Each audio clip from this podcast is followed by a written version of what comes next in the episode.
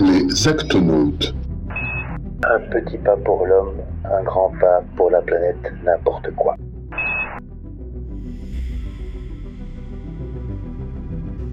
Les actonautes, c'est vous, c'est moi, ce sont tous ces gens qui se bougent pour faire bouger les autres.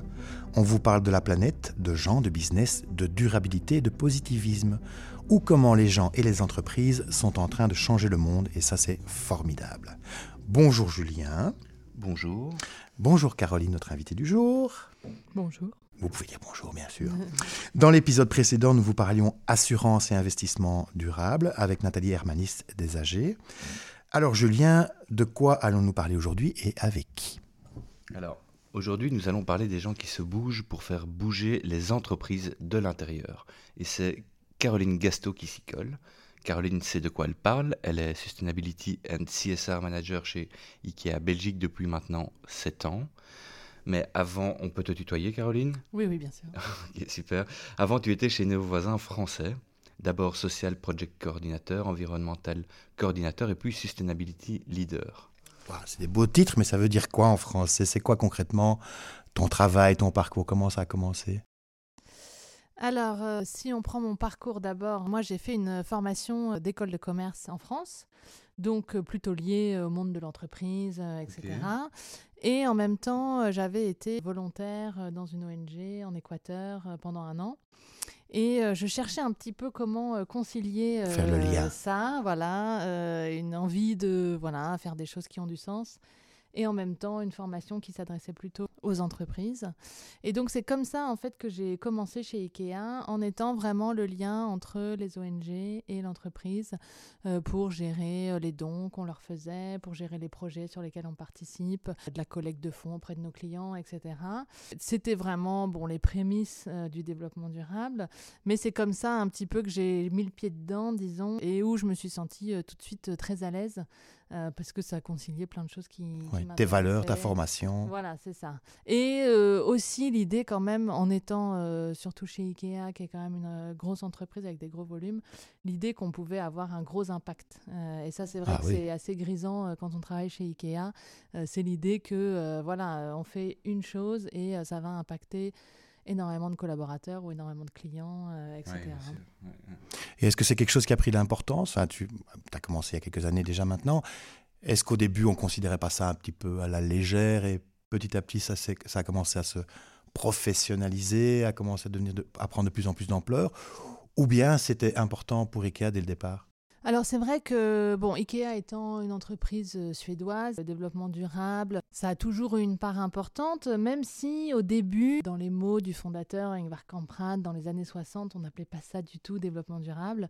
Mais depuis toujours, on a fait attention chez Ikea à pas utiliser trop de matières premières, mais plutôt dans une idée de pas gâcher, de pas Mhm. gaspiller. Euh, voilà, c'est un peu le anti-gaspi, ça a toujours été euh, chez Ikea. C'est Donc, plus euh, du smart, une, une smart attitude voilà, c'est voilà. un peu ça l'idée. Puis de, de faire avec le moins de moyens possible, Ouais. etc. Ça fait partie de la culture de Ikea. Donc j'ai envie de dire, ça a toujours été. Ça s'est structuré dans le sens où, voilà, maintenant il y a un mot dessus, il y a des formations qui existent, il y a des professions qui existent. Et euh, selon moi, la grande tendance, c'est que au lieu d'être une activité un peu annexe, ça devient vraiment maintenant le cœur de l'entreprise. C'est-à-dire que euh, on va appliquer euh, le développement durable sur euh, les produits que l'on vend, sur les services que l'on propose, sur vraiment ce qui fait notre métier, plutôt que d'aller regarder à faire un don à une association à côté, quoi. Et maintenant, c'est vraiment euh, l'idée du développement durable de l'intégrer au maximum dans les différentes euh, fonctions Mm. pour que euh, notre métier soit plus durable, que ce que l'on propose aux clients soit plus durable, plutôt que de faire des choses sur les bords. C'est plus une manière de travailler qu'un objectif en soi, je suppose. C'est une manière intelligente et responsable de faire votre métier avec d'autres valeurs et avec d'autres choses. Mais la finalité reste quand même de pouvoir offrir euh, du mobilier euh, de qualité au plus grand nombre. Oui, c'est vrai, mais euh, ce que l'on voit aussi dans d'autres entreprises, c'est vraiment des, des changements de euh, business model. Alors c'est un peu un grand mot, mais ce que ça veut dire, c'est Ah, euh, par exemple euh, des entreprises qui, au lieu de vendre des produits, se mettent à les louer. ça, c'est une vraie réflexion qu'on a chez IKEA. Et là, on est vraiment au cœur de l'entreprise, c'est-à-dire que ce qu'elle propose aux clients est totalement différent et va beaucoup plus dans le sens du développement durable. Et ça, c'est vraiment des choses que l'on voit plus en plus, c'est-à-dire de vraiment questionner la raison même d'être de l'entreprise, quelle est euh, sa, proposition, quel est euh, son axe de travail euh, profond. Et, c'est là où vraiment je vois le, le changement, c'est dans cette idée qu'on peut aller jusqu'à questionner le cœur même de l'entreprise et sa raison d'être. Je ne laisse pas Julien parler parce qu'il n'a rien à dire. moi, j'ai plein de questions. Excuse-moi, Julien. Juste tant que j'y pense, hein, parce que lui, il a une liste de questions, moi, j'en ai pas, donc je les invente au fur et à mesure. Toutes ces initiatives ou ces manières de travailler, c'est suite à des enquêtes auprès des consommateurs, des études comportementales, je ne sais pas, ou alors c'est vraiment un, une sorte de bureau de recherche ici à l'interne euh, de recherche un petit peu créative et qui essaie de trouver des nouvelles pistes. Comment ça fonctionne? Comment est-ce qu'on arrive à dire, tiens, on va louer des meubles maintenant plutôt que les vendre, ou une partie en tout cas? Alors, euh, il y a aussi euh, quelque chose, je pense qu'il faut démystifier tout de suite sur le développement durable. c'est que les entreprises ne sont pas des ONG. Et euh, quand elles font du développement durable, c'est aussi euh, dans leur intérêt et euh, dans l'idée qu'elles vont perdurer dans le temps. Donc, sur ta question sur est-ce qu'on étudie les consommateurs, etc., je pense qu'il y a deux constats très importants aujourd'hui qui font que les entreprises changent. C'est la première, on ne peut pas continuer à euh, faire de la croissance dans euh, l'état de la planète actuelle et dans les limites de la planète. Donc, si on prend le cas de IKEA, euh, on ne peut pas continuer à fabriquer des meubles et à faire 10% de croissance par an en consommant 10% de bois en plus par an. De la même façon, ça ne fonctionnera pas. Dans 50 ans, il n'y aura plus de bois et on ne pourra plus vendre de meubles. Écoutez, c'est très intéressant. dans le cœur du sujet, les amis. Donc, fort de ce constat, on se dit, OK, on ne peut pas continuer à faire des affaires de cette façon-là, qu'est-ce qu'on fait? Et si on prend l'exemple du bois toujours, qu'est-ce qu'on fait? Bah, Ikea a par exemple décidé d'avoir 100% de bois certifié ou recyclé en 2020. Donc ça veut dire qu'on va prendre du bois dans des forêts qui sont gérées de façon responsable, de façon à ce que le bois se renouvelle et se régénère pour répondre à nos besoins en tant que euh, producteur de produits en bois, où on va utiliser plus de bois recyclé, parce que c'est aussi une façon de limiter euh, notre impact sur les ressources naturelles, dans l'idée qu'on puisse continuer euh, à grandir. C'est aussi se dire comment est-ce qu'on peut continuer à grandir sans pour autant vendre plus de produits. Et là, par exemple, l'aspect service livraison, assemblage ou le service de location, par exemple, auquel on réfléchit, est une façon de continuer à croître sans pour autant avoir un impact sur les matières premières. Donc ce premier constat, c'est de dire les matières premières, elles sont limitées, nous, on veut continuer à croître, comment on fait pour euh, résoudre ce, dilemme? Et l'autre constat, c'est celui que tu évoquais tout à l'heure, c'est euh, les consommateurs. Les consommateurs, on le voit, on le sait, ils sont de plus en plus concernés par le sujet. La durabilité devient un des critères de sélection des, euh, marques, euh, et puis des euh, retailers chez lesquels on va aller. Et nous, on l'a vu clairement ces deux dernières années, c'est un critère qui est devenu de plus en plus important juste après la qualité et le style du produit. Donc je veux dire, c'est vraiment euh, super important maintenant. Donc... C'est pas pour ça qu'il faut acheter n'importe quoi, c'est ça ou, de, ou, de, mauvais goût. Voilà, exactement. Il faut que ça reste quand même quelque chose qui nous plaise. Mais euh, c'est vrai qu'on nous, on, on, le voit bien, les consommateurs sont en demande. Donc il faut aussi euh, suivre les demandes des consommateurs. Et bon, il y a l'aspect développement durable, il y a l'aspect service, on en a parlé. Ils sont de plus en plus demandeurs de services et de moins en moins intéressés par posséder des choses. Donc là aussi, si on regarde les jeunes, euh, posséder une voiture, ils ne voient pas l'intérêt, posséder un logement, ils ne voient pas l'intérêt. Bientôt, euh, posséder des meubles, des vêtements, peut-être pas non plus. Donc c'est aussi vraiment euh, s'adapter aux demandes des consommateurs et s'assurer qu'on est toujours à l'écoute et, bien en phase avec les consommateurs. Mais du coup, enfin, en t'entendant, j'ai l'impression que vous couvrez déjà tout. Ça va un peu dans tous les sens. Est-ce qu'il y a, donc il y a une stratégie Oui. La stratégie, elle est faite au niveau du groupe on vous la propose et vous, vous l'adaptez au niveau local Comment ça fonctionne? C'est ça. En fait, il y a une stratégie au niveau du groupe qui s'appelle euh, People and Planet Positive, euh, qui a ces trois axes. Donc le premier axe, comme je l'ai dit, c'est la partie nos propres opérations. C'est beaucoup autour de l'énergie, des déchets, de l'eau, euh, mais aussi du transport logistique par exemple, où euh, là aussi on, on regarde de plus en plus sur euh, la livraison à domicile en véhicule électrique. Il y a une deuxième partie qui est beaucoup, et c'est comme ça qu'on veut avoir un impact positif, comment on aide nos clients à avoir un mode de vie plus durable à la maison. Et là, c'est vrai que si, grâce à IKEA, il y a de plus en plus de gens qui utilisent des électroménagers à plus plus, qui utilisent des éclairages euh, LED qui consomment peu, qui vont mieux trier leurs déchets ou qui vont avoir des produits en matériaux recyclés, euh, forcément l'impact est positif parce que les économies d'énergie, d'eau euh, et les déchets en moins qu'ils créent, on peut dire que c'est un peu grâce à nous et on peut dire qu'on a un impact positif. Et là, on se rend bien compte qu'on a un rôle à jouer pour rendre le développement durable et puis euh, ces gestes au quotidien accessibles, euh, mais euh, c'est-à-dire pas cher, euh, parce que tout le monde pense que de faire du durable ça coûte plus cher et nous on, crie haut et fort que non ça coûte pas plus cher, mais aussi que ça soit pas moche, mais que ça soit aussi du beau design, d'avoir des, des produits durables. Donc cet aspect voilà client et comment on accompagne les consommateurs dans leur mode de vie au quotidien est super important.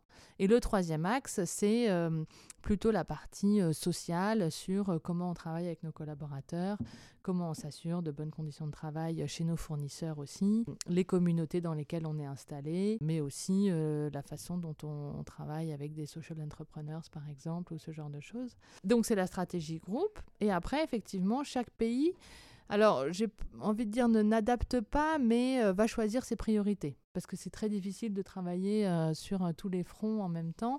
On est un peu obligé de voilà, dire on va commencer par ça, ensuite on travaillera sur ça. Ou alors en Belgique, la ressource en eau, par exemple, n'est pas euh, une vraie, euh, Ouais, un vrai problème. un vrai problème. Donc, euh, on va plutôt travailler sur énergie et déchets. Ouais. Et c'est plutôt euh, une priorisation, euh, voilà, une façon de, de choisir nos batailles que de créer une stratégie euh, propre au pays. On parlait de pays maintenant, mais on en parlait tout à l'heure aussi. Est-ce que tu n'as pas l'impression que le durable, c'est un truc de scandinave à la base J'ai l'impression qu'ils sont toujours en avance sur tous ces gens. Moi, je, je sais pas, c'est un truc de viking ou. euh, je sais pas, même quand on regarde l'automobile, Volvo qui a toujours prôné la sécurité, alors c'est peut-être pas du durable comme on, on- on- mais c'est, euh, on, on parle quand même de, de- de sécurité et de responsabilité de marque. Euh, on voit aussi qu'il y a des, des grosses avancées sociales, euh, par exemple au niveau des, euh, des parents et des gardes d'enfants à la naissance. Il y a, euh, je pense qu'ils ont le taux de voiture électrique le plus élevé au monde. Il y a, il y a, j'ai l'impression qu'il y a quand même quelque chose là-bas, dans le Nord, qui est propice au durable. Est-ce que tu confirmes Tu dis non, c'est des images ou Ah bien bah oui, oui, moi je ça confirme, en étant dans une entreprise suédoise, euh, oui, je confirme qu'il y a clairement, sur... bon, maintenant c'est moins vrai parce que j'ai l'impression qu'on rattrape un peu l'écart. Ah, Tout le monde court Euh, derrière. hein. Mais alors, sur la partie environnementale, on essaye de rattraper en tout cas, mais clairement, c'est les... même la production en énergie renouvelable, les meilleurs pays, c'est les pays scandinaves. hein, donc ça, c'est clair que qu'ils sont bien en avance. Là où je trouve vraiment qu'il y a une grosse différence, c'est sur l'égalité homme-femme. Ouais. Où, euh, clairement, en Suède, le congé maternité, euh, c'est un congé maternité slash paternité. C'est 18 mois à répartir entre le père et la mère comme on le souhaite. Donc euh, c'est vraiment, là, C'est je bien, trouve euh, une vraie euh, grande différence. Ça parle à Julien parce qu'il est papa depuis peu, il dort plus. Donc, euh, donc c'est vrai que là, on voit une grande différence. C'est bien qu'il y ait des, des pays qui montrent la voie Oui, et qui euh, soient plus en avance et qui montrent aussi que c'est possible. Du coup, entre pays, vous partagez les tips, comment vous fonctionnez? Ouais, tout à fait. On est euh, effectivement, moi j'ai un homologue dans chaque pays dans lequel euh, Ikea a des magasins.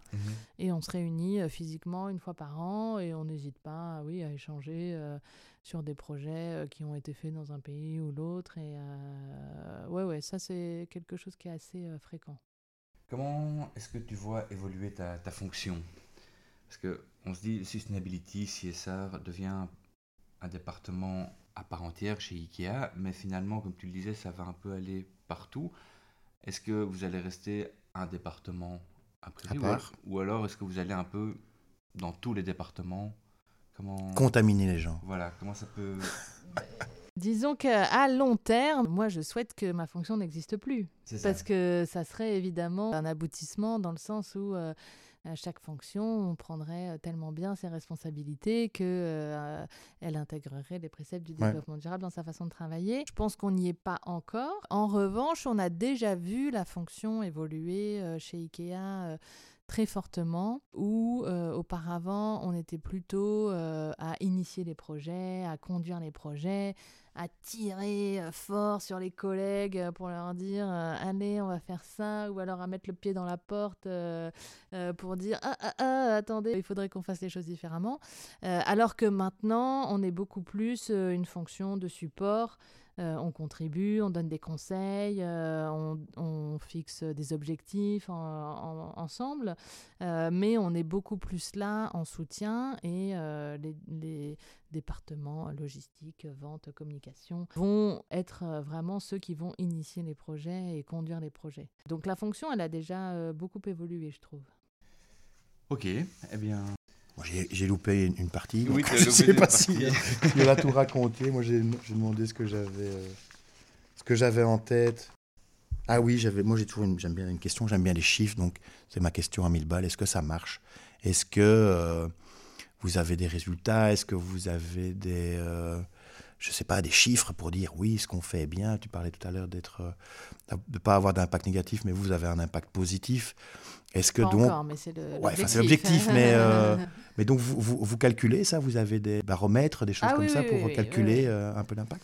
Oui, oui, ça c'est sûr que ça va aussi, je pense, avec la professionnalisation de, du développement durable. Hein. c'est qu'il y a euh, toute une batterie de, de, chiffres qui sont suivis sur ben, le, dur, hein, la consommation énergétique, la production de déchets, la consommation d'eau, mais aussi sur euh, euh, la perception des consommateurs de Ikea en tant qu'entreprise euh, durable ou pas. On mesure aussi, par exemple, les produits qui sont plus durables dans notre assortiment, s'ils se vendent bien, s'ils se vendent moins bien, etc. Donc, c'est sûr que c'est des choses qu'on mesure.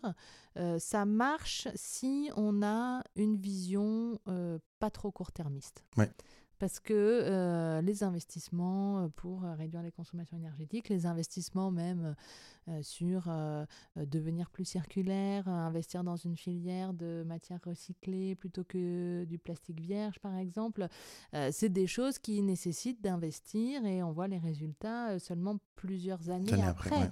Donc, si on veut avoir des résultats au bout de 12 mois, ça marche pas. Et ça, c'est tout à fait vrai aussi pour nous, on a pris l'objectif d'arrêter le, plastique euh, vierge.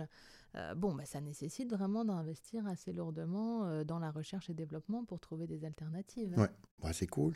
Tiens, et là, tu parles de ton travail chez IKEA, mais c'est quoi l'idée du durable, même dans un autre secteur, que tu aurais aimé avoir? Est-ce qu'il y a un truc, tu dis ça, c'est le. Oh, j'aurais tellement aimé avoir cette idée? Alors là. Question piège. ouais, question piège. En fait, je vais plutôt donner un exemple de ce qui me sert dans ma vie au quotidien, même euh, sans être euh, voilà euh, Madame Développement Durable de Ikea. Moi, j'aurais adoré être la créatrice de Blablacar. Ah Parce que je trouve que c'est formidable euh, le nombre de trajets qui ont été économisés euh, grâce à ça. Et pour moi, bon, il y a un aspect environnemental, mais il y a aussi un gros aspect social. les euh, rencontres. les rencontres. Et puis, rendre accessible financièrement le voyage. Parce que, enfin, je veux dire, le train, moi j'adore, hein, je suis une grande fan, mais si on ne s'organise pas cinq mois à l'avance, financièrement, c'est compliqué. Donc, ça permet, voilà, à des gens qui sont moins, qui s'organisent moins en avance ou qui sont plus dernière minute de, de pouvoir voir du pays et rencontrer des gens. Et moi, je trouve ça vraiment génial. Euh, et puis, alors, euh, bon, Blablacar, c'est assez vieux. Peut-être un truc un peu plus récent. C'est Vinted, euh, qui est une application de vente de vêtements de seconde main. Euh, moi, je suis euh, une grande défendrice du, du, seconde main, évidemment, hein, parce que ça permet de limiter les matières premières qui sont utilisées, l'énergie, euh, les déchets, etc. et jusqu'à présent, c'est vrai que le seconde main, c'était soit dans des magasins, des friperies, soit sur deuxièmemain.be avec la difficulté de devoir euh, se déplacer, etc. etc.